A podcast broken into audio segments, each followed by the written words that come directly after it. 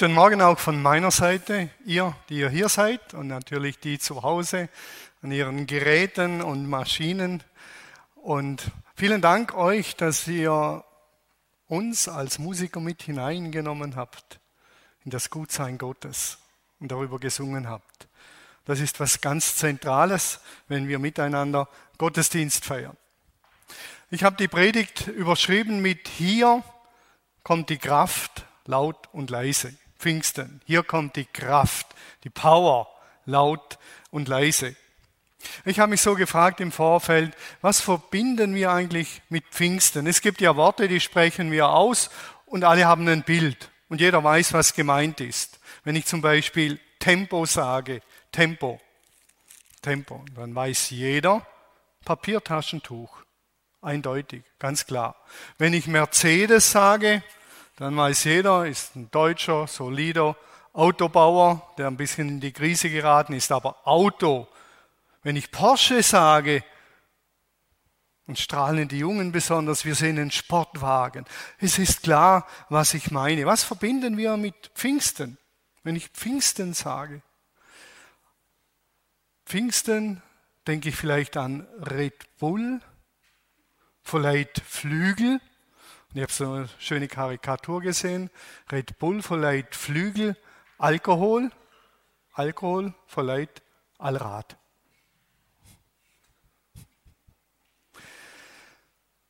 Vielleicht denken manche, wenn sie Pfingsten hören, an kraftvolle, gute, aufbauende Worte. Andere denken vielleicht an Pfingsten, an Leidenschaft, das Bild vom Feuer, Energie, Kraft, Power. Fendt 930 oder was es da gibt. So richtige Power. Ich habe an Pfingsten an was anderes gedacht. Als ich so nachdachte, an was denke ich denn, wenn ich an Pfingsten denke, dann habe ich so das Bild bekommen, ich denke, wenn ich an Pfingsten denke, dieses Jahr an Champagner. Jetzt muss ich mal schauen. Ihr merkt, dass ich nicht jeden Tag Champagner trinke. Sonst hätte ich die Flasche vielleicht schon lang aufgemacht. Äh, aufbekommen, so muss ich sagen. Ich denke an Champagner. Ich sage euch wieso. In dieser Flasche ist auch Energie und Kraft drin, Power. wenn man das Zeug trinkt, wirkt es enorm erfrischend. Also ich gehe mal davon aus. Das habe ich verbunden mit Pfingsten dieses Jahr. Schorsch, Deckung. Pfingsten. Pfingsten. Champagner. Energie, Kraft, Power, da klopft's und knallt's. Zum Wohl.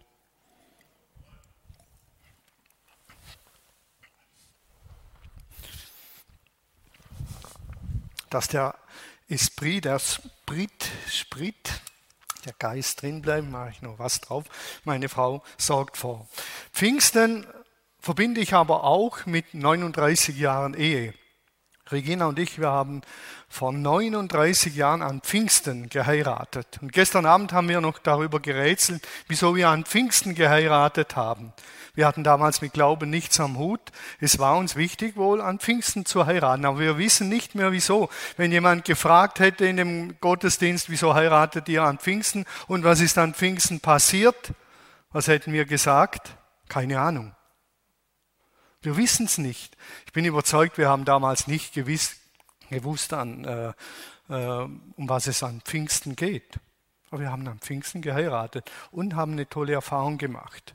Und der Heilige Geist hat viel Energie investiert in unsere Ehe, dass wir nach 39 Jahren noch zusammen sind und gestern Abend die Geschichte von Pur, von dieser Gruppe Pur, die Jungen kennen die nicht mehr, Pur, und die haben so ein schönes Lied äh, und das heißt, ich habe geweint vor Glück.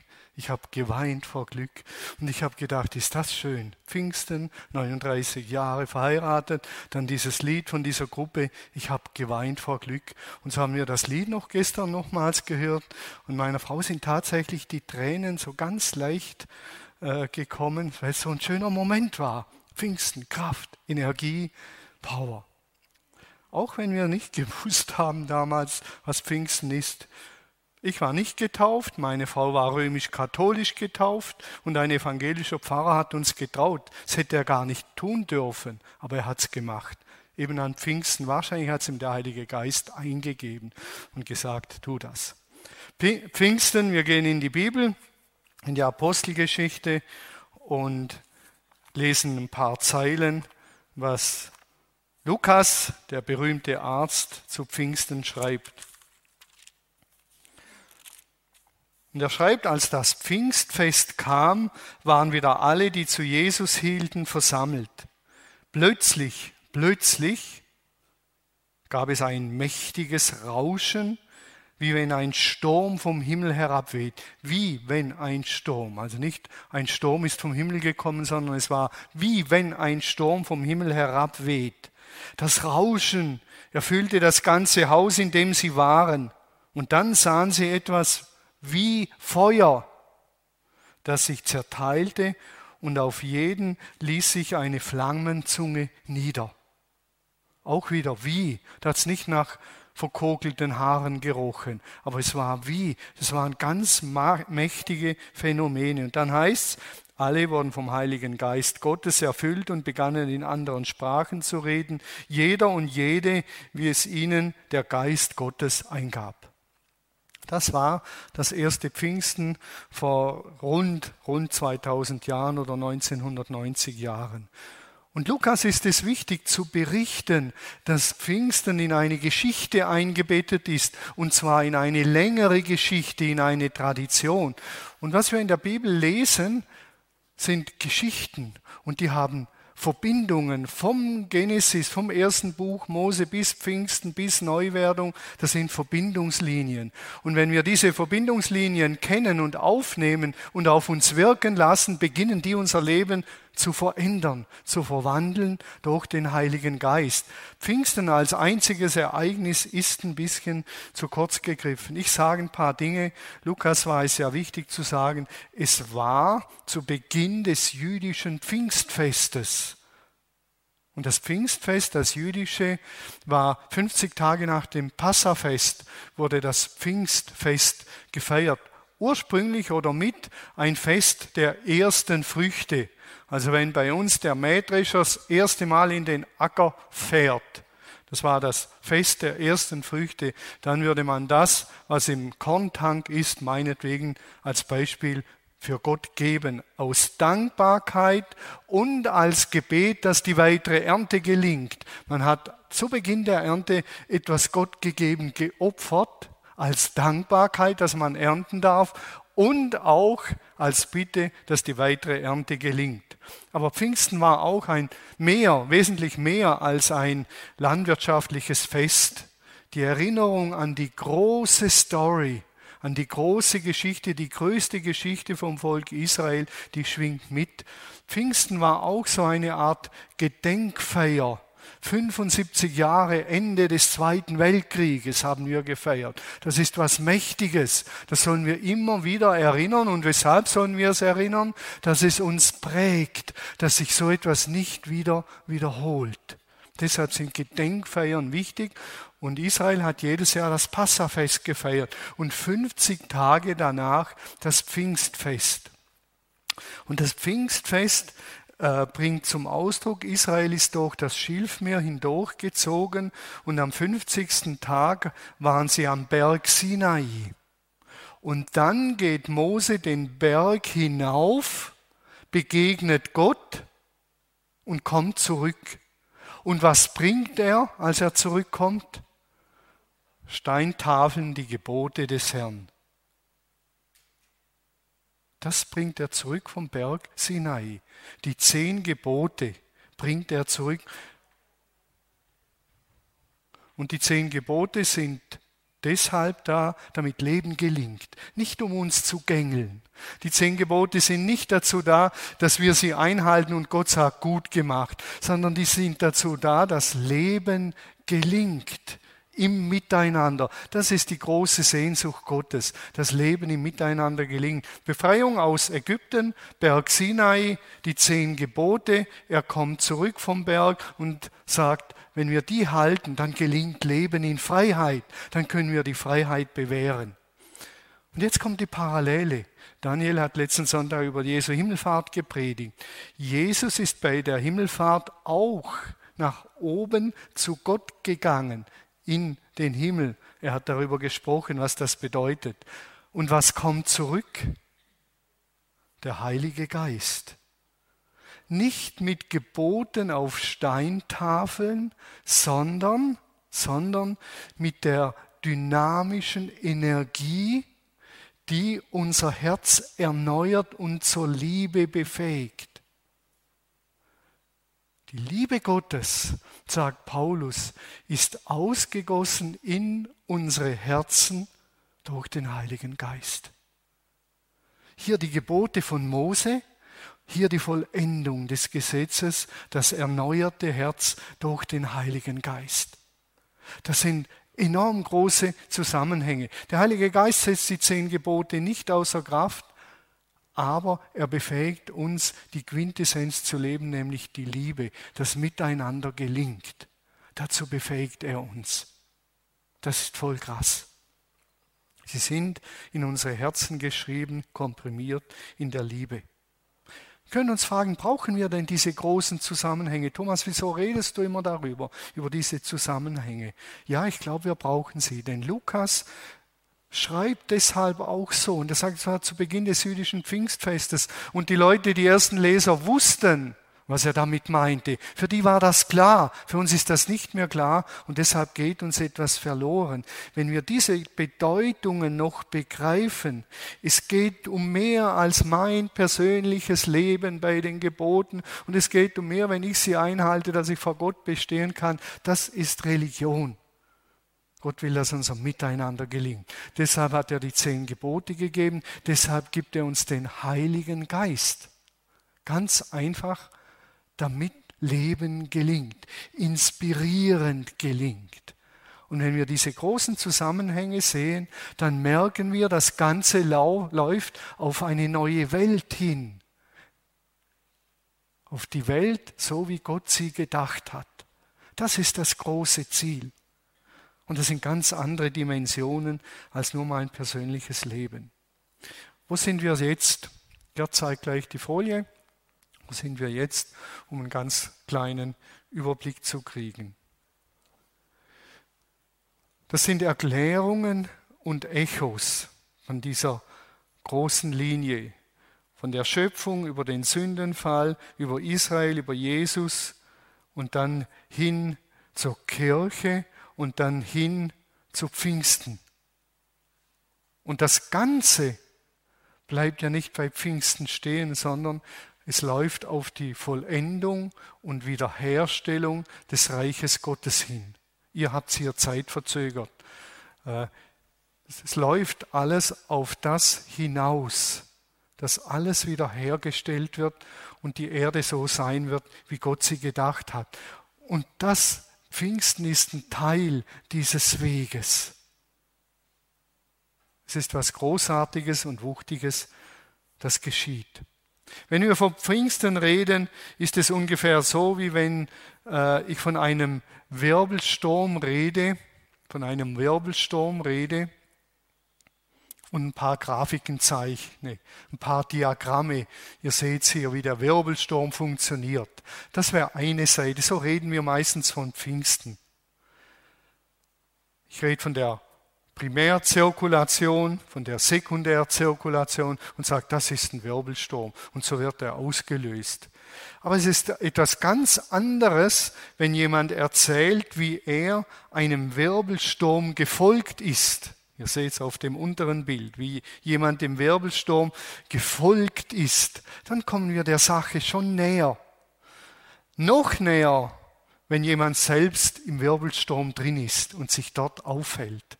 Wir können viel über Pfingsten sagen und erklären. Aber wir müssen uns in Pfingsten volle Kanne hineingeben. In diesen Wirbelsturm hinein. und ihn nicht erklären wollen. Das ist fast schon blutleer sondern wir müssen hinein in diesen Wirbelsturm. Und Pfingsten nimmt uns an die Hand, dass wir uns da selbst draußen im Wirbelsturm aufhalten, durcheinander gewirbelt werden. Das ist das Bild vom Sturm, vom kraftvollen Sturm. Der Heilige Geist will durch unser Leben hindurch wirbeln, durch unser Herz, durch unsere Vorstellungen, durch unsere Sprache. Das sind alle Elemente, die vorkommen. Leidenschaft, Energie, Kraft, neue Sprache, verständlich werden. Aus leblosen Gläubigen zu Menschen werden, deren Herz von der Liebe Gottes entzündet ist. Das will der Heilige Geist. Herzen, die kalt und hart sind, entzünden mit der Liebe Gottes. Und dann sind wir mitten im Wirbelsturm drin. Der Wind, so sagt Pfingsten, der Wind kommt vom Himmel. Der kommt vom Himmel herab. Durch den Geist kommt etwas Schöpferisches von der Kraft Gottes selbst vom Himmel auf die Erde. Ist wichtig. Das Bild sagt uns, die Kraft zur Verwandlung kommt nicht aus uns selber. Das neue Herz muss nicht ich produzieren, nicht ich mache das neue Herz, sondern Gott macht es durch seinen Heiligen Geist. Es ist nicht Selbstoptimierung, sondern Gott macht es durch seinen erfrischenden Heiligen Geist.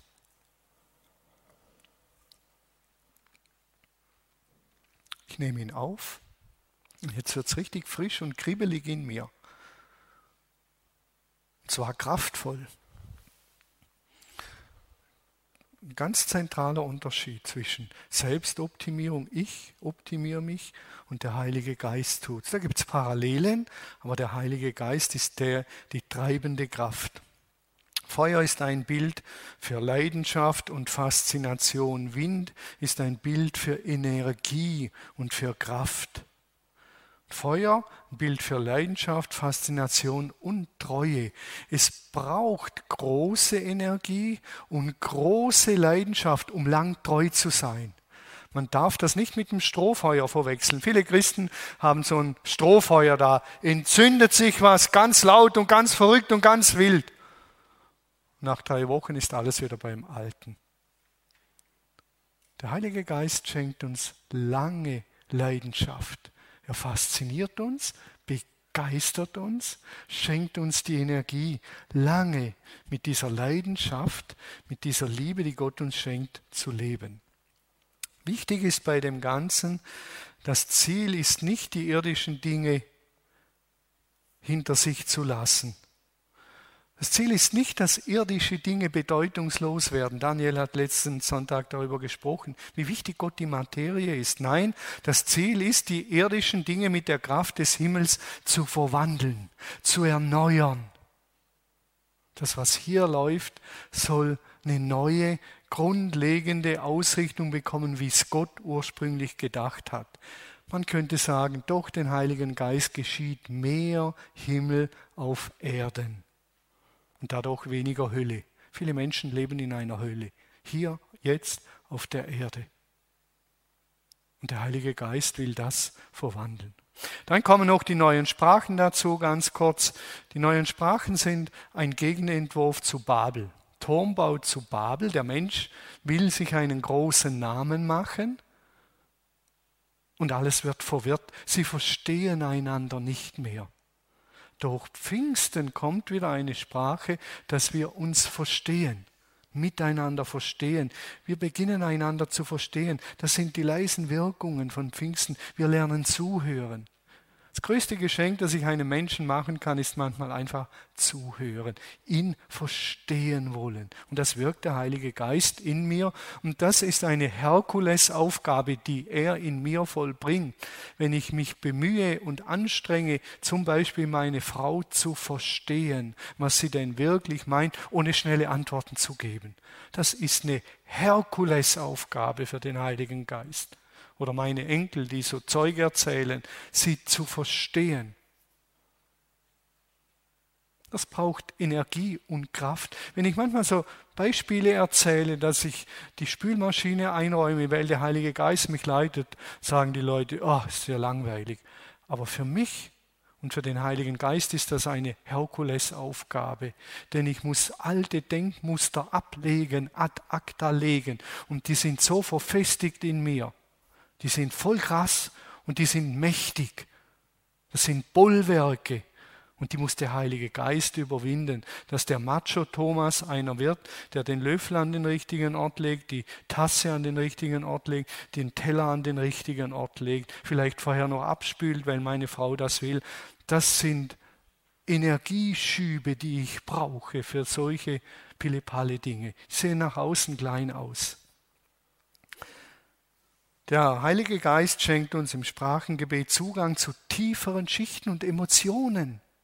Wir sprechen Dinge aus, die wir nicht mehr verstehen, aber angedockt an unsere Emotionen. Und er schenkt uns Zugang zu Gottes Welt.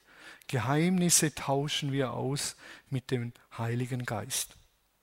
Wenn ich das Wirken des Heiligen Geistes auf den Punkt bringe, dann würde ich sagen, der Heilige Geist bewirkt in uns die Heiligung. Das ist das Werk des Geistes. Er hat noch größere Werke, aber in mir ist es das Werk der Heiligung. Und heilig, ich sage es nochmals, ich habe es vor ein paar Wochen gesagt, heilig ist nicht in erster Linie ein moralischer Standard, den ich erreicht habe, sondern heilig ist ein Zugehörigkeitsbegriff. Ich gehöre zu Gott. Deshalb bin ich heilig. Deshalb schreibt Paulus an diese verruchte Gemeinde in Korinth an die Heiligen in Korinth, an die Heiligen in Ephesus, an die Heiligen auf der Lindenwiese. Und er meint damit, ihr gehört Gott. Das ist heilig. Ihr gehört Gott. Aus dem Zugehörigkeitsbegriff erfolgt natürlich ein anderer Lebensstil. Das ist ja klar. Weil wir Gott gehören, machen wir den Unterschied zur Welt und wir leben anders. Das ist klar. Aber nicht wir leben anders, damit Gott uns gnädig ist und wir zu ihm gehören. Nein, wenn wir uns entschieden haben, Jesus nachzufolgen, mit Jesus zu leben, die Vergebung anzunehmen, die Hände ausstrecken nach dem Heiligen Geist, dann gehören wir Gott und dann gehören wir zu seinem Volk. Und dann formt er uns und dann bildet er uns. Und weil wir ihm gehören, leben wir anders. Kirche heißt ja Kyriaka und meint dem Herrn gehörend. Zur Kirche gehören wir, weil wir dem Herrn gehören. Und Gott formt sich ein neues Volk. Die den Ruf annehmen, die werden zu wirklichen Menschen. Die sind auf dem Weg zum wirklichen Menschsein.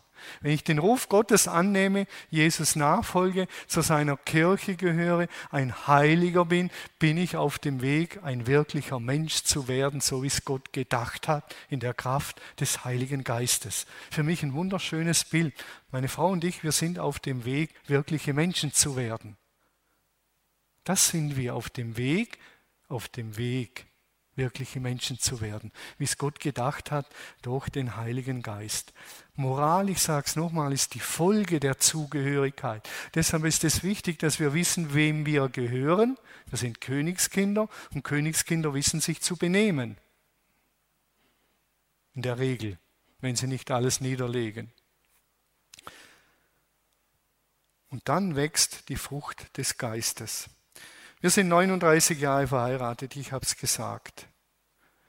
Die Ehe, und das ist das Verrückte von uns in dieser evangelischen Kirche, Melanchthon-Kirche in Stockach, die hat mit einer Heiligen Geist-Erfahrung begonnen. Verrückt. Ich war damals im Karate aktiv, ein richtiger Karate-Fuzzi, der völlig cool ist. Schmerzen gibt es nicht, man ist einfach, läuft wie so ein völlig cooler Roboter. Die Freuden, die frisst man in sich hinein, das Leid frisst man sich in sich hinein.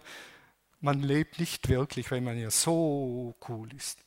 Und ich weiß noch, wir sind da vorne gekniet. Wir haben ja nur in der Kirche geheiratet, weil es die Eltern von der Regina wollten. Wir wollten ja gar nicht kirchlich, aber hat es man gemacht. Und ich weiß noch, wir sind da gekniet, meine Frau und ich. Der Pfarrer legt seine Hand auf uns, der uns ja halt gar nicht trauen dürfen, Und da berührt mich etwas so massiv, dass ich weinen musste. Ich habe einfach geweint. Und der erste Gedanke war, weil ich mit dem Rücken zur Festgemeinde war, bin ich froh, dass die nicht sehen, dass der Thomas Oberkarate-Mensch weint. Ich habe einfach geweint. Es hat mich so ergriffen, nur weil er die Hände aufgelegt hat. Abends hat man gefeiert, Bier getrunken. Aber dieses Ereignis blieb in Erinnerung.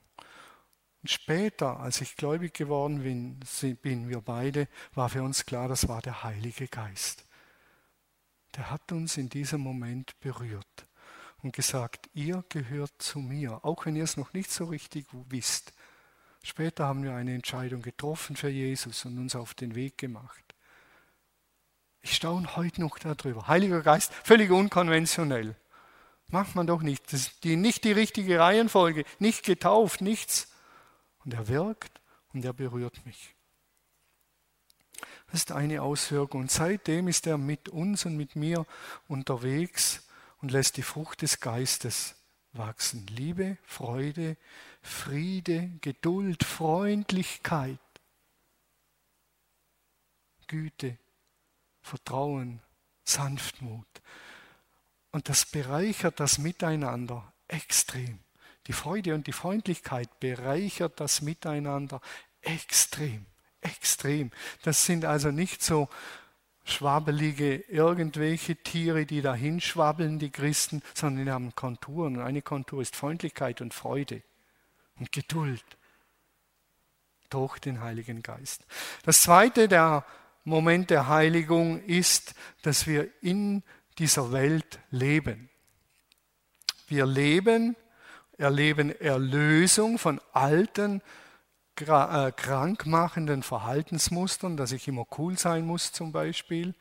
Da erlebe ich Erlösung aus diesen dunklen ich kann es mal so sagen, aus dieser dunklen Welt, die viele destruktive Werte hat, werde ich herausgerettet, werde ich herausgerettet und dann werde ich wieder in diese dunkle Welt gesandt. Also ich werde nicht herausgerettet, um auf einer Insel der Glückseligen zu sein, sondern ich werde herausgerettet um gesandt zu werden in diese Welt und Heil und Heilung zu bringen. In diese Welt hinein. Ich lebe weiterhin in Eirach, aber ich lebe anders in Eirach. Ich lebe weiterhin damals im Milchwerk, aber ich lebe anders im Milchwerk. Ich lebe weiter in meinem Umfeld, aber ich lebe anders. Erneuert, verwandelt durch die Kraft des Heiligen Geistes. Dazu befähigt uns der Heilige Geist. Ich habe mich gefragt bei dem allem, will ich das überhaupt? Will ich das überhaupt? Mich erneuern lassen vom Heiligen Geist? Will ich meiner Frau gegenüber diese giftigen Spitzen, die ich immer wieder an den Tag gelegt habe, will ich die überhaupt ablegen wollen? Will ich das überhaupt? Nur um ein Beispiel zu nennen. Und ich weiß, wenn ich es will und ich sage, Heiliger Geist, komm du, er wird mir Wege zeigen. Manchmal dauert es ein Jahr, zwei, manchmal leidet man, aber er wird mich verwandeln. Darf der Geist mich führen und verwandeln, mich zum wahren Menschsein führen? Darf Gottes verschenkende Liebe mein Herz erfüllen? Darf sie das? Oder will ich weiter der sture Bock sein, der Macho? Jetzt geht es ans Essentielle. Bin ich bereit, mich diesem Wirbelsturm auszusetzen, dass er mein Leben durcheinander wirbelt? Derzeit wirbelt er mein Beten durcheinander. Ich wache nachts in letzter Zeit immer wieder mal auf, so um zwei oder drei, und da ist eine Stimme, die ist so hartnäckig und sagt, Thomas, steh auf und bete. Thomas, steh auf und bete. Und dann stehe ich auf und dann bete ich eine halbe Stunde oder eine Stunde. In Dinklage hatte ich einen heftigen Traum. Der Heilige Geist hat mein Leben durcheinander gewirbelt. Heftigst.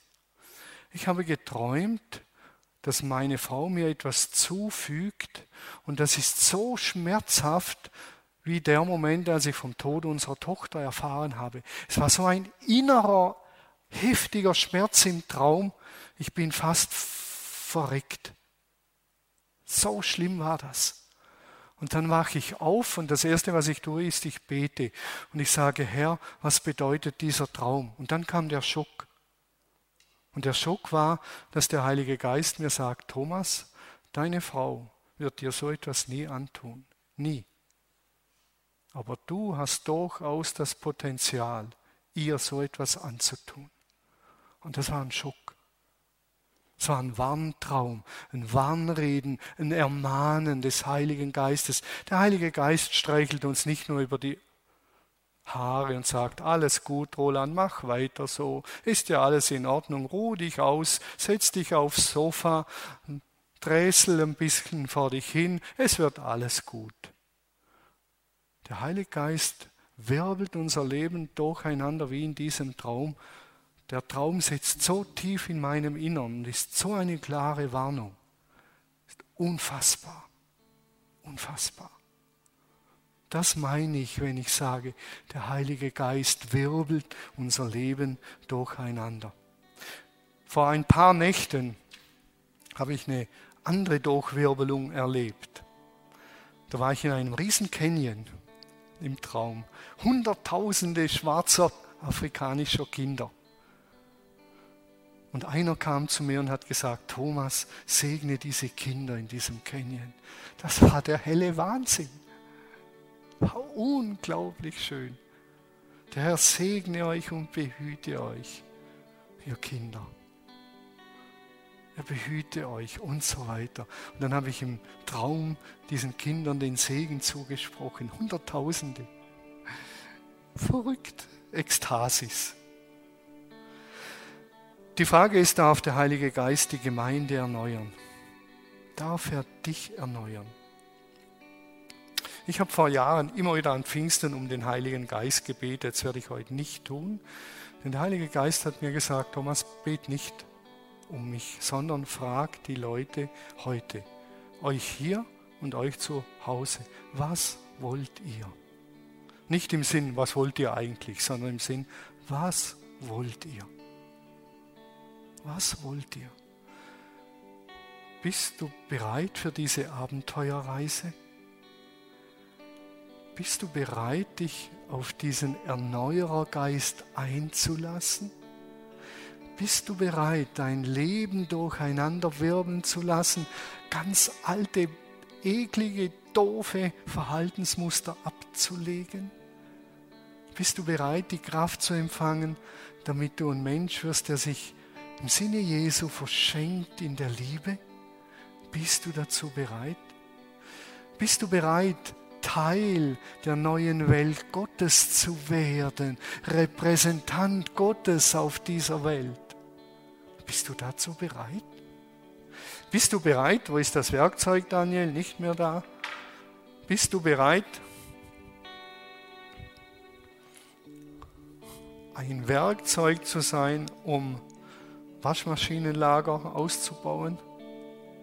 Oder willst du nicht dieses Werkzeug sein, sondern ein Porsche, etwas Besonderes. Und dann sitzt man auf dieses Werkzeug und will fahren wie mit dem Porsche. Aber es funktioniert nicht.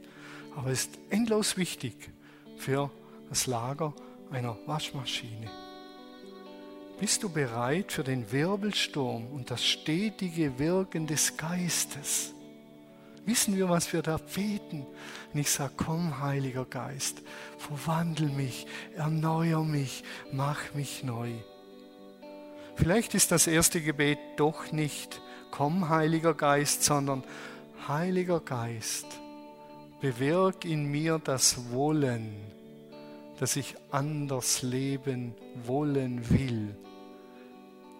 Und dann gibt es diese schöne Bibelstelle, wo Paulus sagt, der Heilige Geist bewirkt das Wollen und das Vollbringen.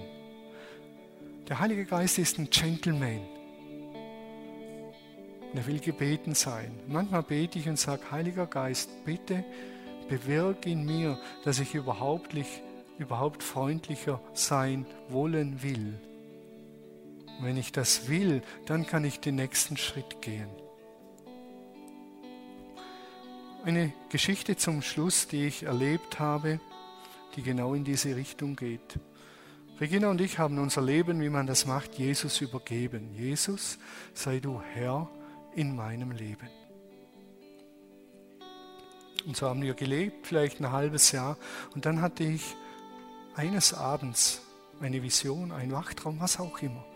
Ich habe ein Aal festgehalten. Ich habe in meinem Leben noch nie ein Aal festgehalten. Gertrud lacht, kann man wahrscheinlich nicht festhalten. Der Aal ist mir immer durch die Finger geflutscht und ich habe ihn festgehalten, gekämpft, wie ich halt bin. Den muss ich doch halten und der ist immer wieder nach oben und ich habe und irgendwann gebe ich auf und sage, Jesus, was soll das? Und dann sagt Jesus zu mir durch den Heiligen Geist, Thomas, so hältst du noch dein Leben fest. Du hast es mir nicht wirklich gegeben. Gib es mir. Zwei Wochen habe ich gekämpft und ich weiß heute, was Bekehrungskämpfe sind von Martin Luther und anderen. Und dann bin ich wieder hingekniet und habe gesagt, Jesus, ich habe Angst.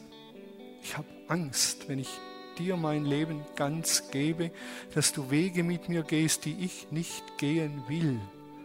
Ich habe Angst. Aber nimm mich an der Hand, ich will dir vertrauen. Das will ich. Auch mit Angst und schlottrigen Knien. Ich habe irgendwie geahnt, da kommt etwas auf mich zu, eine Erneuerung, eine Transformation. Ich werde nicht mehr der Alte sein. Und dann ging der Weg los, der Erneuerung, der Verwandlung, stetig, Schritt für Schritt, mit Wirbelstürmen, den Beruf aufgeben, mit Wirbelstürmen anderer Art. Und ich bereue es heute nicht, denn ich gehe auf eine neue Welt zu. Und das ist das Inspirierende. Und die leben wir zeichenhaft jetzt schon. Das war's zum Thema Heiliger Geist. Werdet ehrlich. Und wenn ihr sagt, ich habe Angst, wir schlottern die Knie. Aber am Ende, ich muss es sagen, ist der Heilige Geist extrem erfrischend. Nächstes Jahr feiern wir 40 Jahre Ehe. 40 Jahre. Wir können fast sagen, die letzten 10, 15 Jahre hat es sich stetig verbessert mit uns zwei. Selbst der Heilige Geist bringt mich verwandelt. Auf das Wohl, zum Lobe Gottes und des Heiligen Geistes. Amen.